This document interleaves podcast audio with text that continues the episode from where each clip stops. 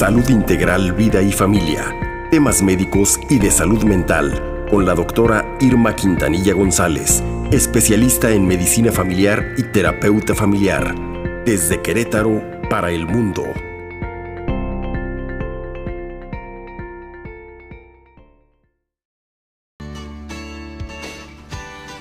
Las 7 con 28 vamos con más opiniones, más temas aquí en Capital Noticias Querétaro, más opiniones sobre todo. Doctora Irma Quintanilla, feliz día del niño, tu niño interno. Cuidemos a los chamacos, doctora. Claro que sí, muy buenos días, Buenos mi días. estimado Sergio. Eh, pues aquí, como, como cada viernes, todo un tema. Efectivamente, Sí. el día 30 de abril celebramos en México el Día del Niño. Pues adelante, mi querida doctora, no te vamos a interrumpir. Muchísimas adelante, gracias. Adelante.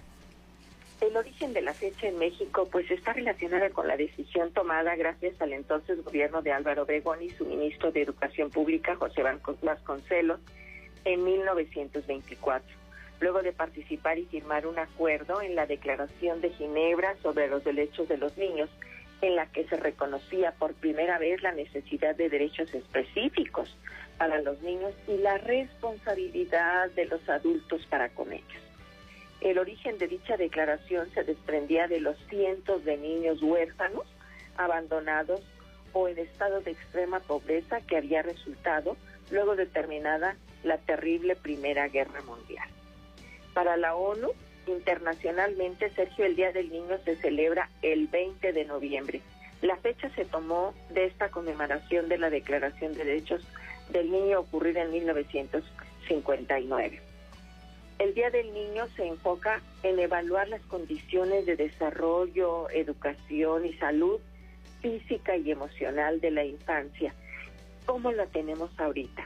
Esta es una manera de sensibilizar a los gobiernos, padres, maestros y todos los miembros de la sociedad, procurando la protección de la infancia en todos los países del mundo.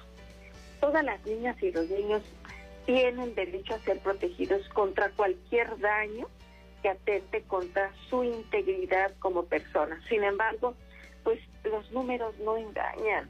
México ocupa uno de los primeros lugares a nivel mundial en abuso sexual, violencia física, homicidios en menores de 14 años.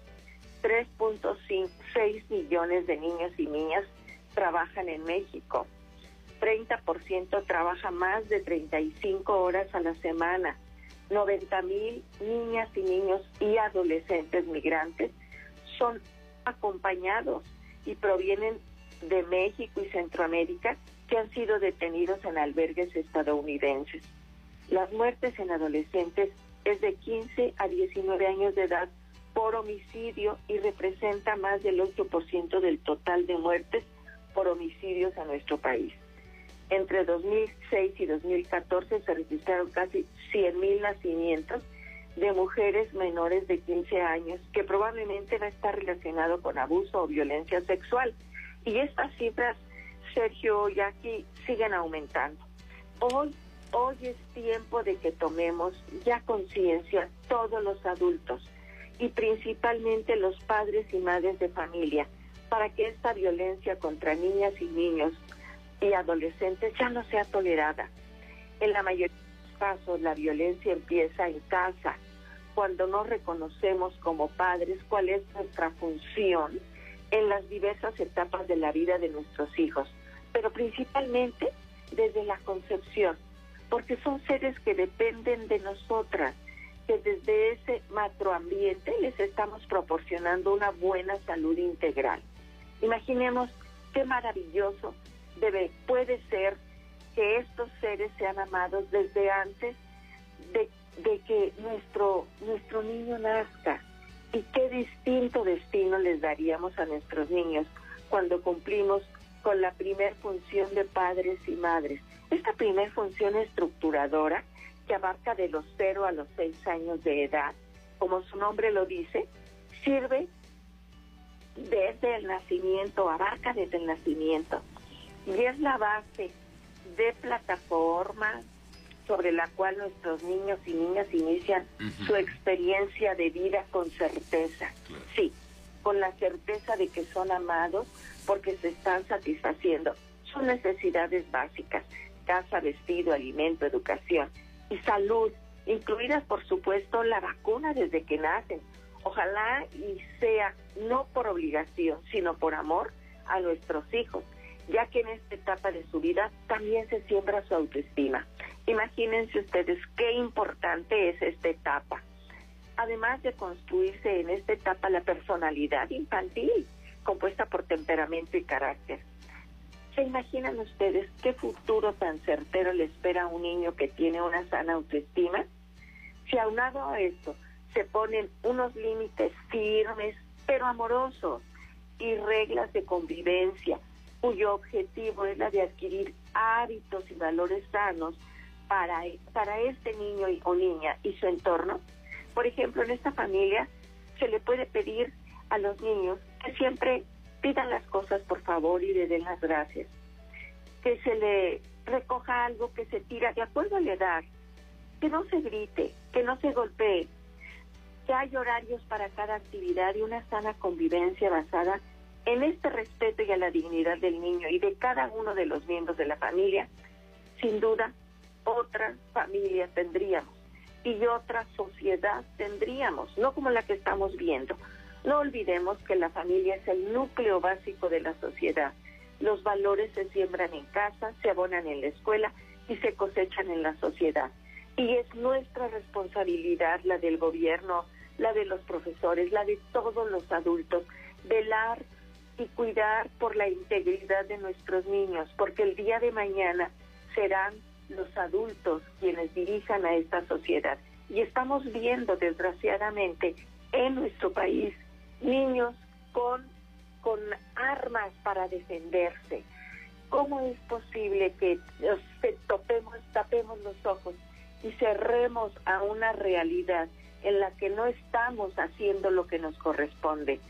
Construyendo una niñez sana, una niñez que merece la atención, la procuración, no nada más un día de festejo, uno y todos los días, desde antes del nacimiento, como les digo, pero más aún cuando ya los estamos viendo y cuando están desprotegidos.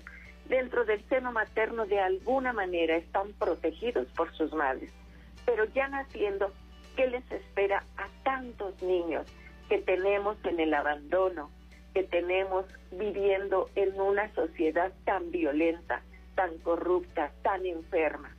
Esto, Sergio, de verdad es un grito para que todos tomemos conciencia, porque a todos nos toca.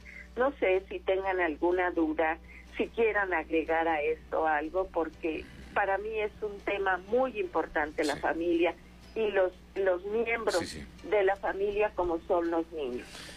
Dices bien, doctora Irma Quintanilla, cuando hablas de la participación gubernamental, pero también de la participación de las familias, de la participación de los adultos y de las casas. No podemos pasarnos la vida echándole la culpa al gobierno si en la casa tenemos un desastre.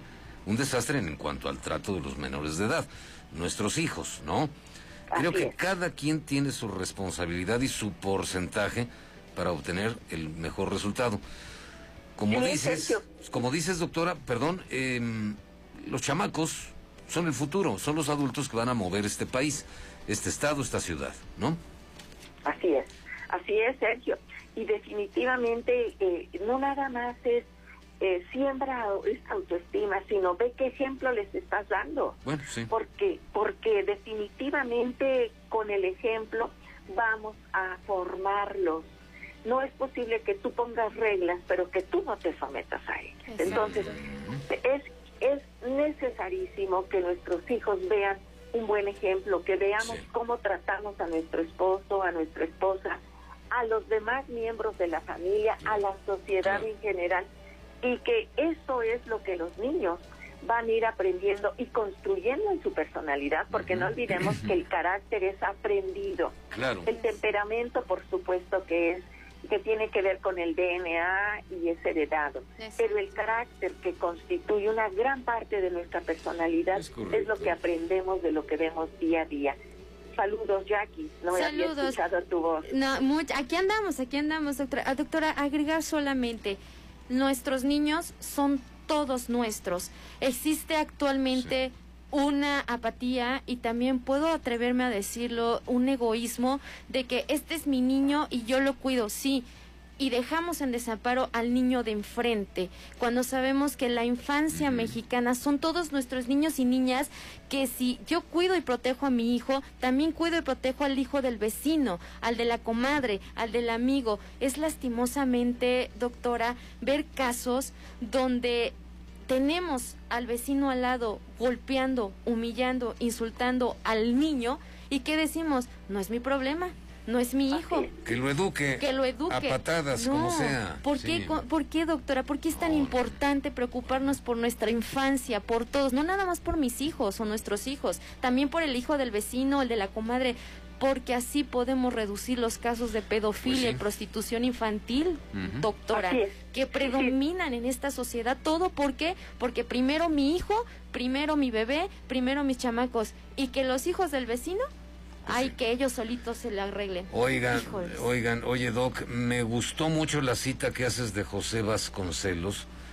Es un hombre que yo admiro mucho. José Vasconcelos, un gran filósofo mexicano, rector universitario, escritor.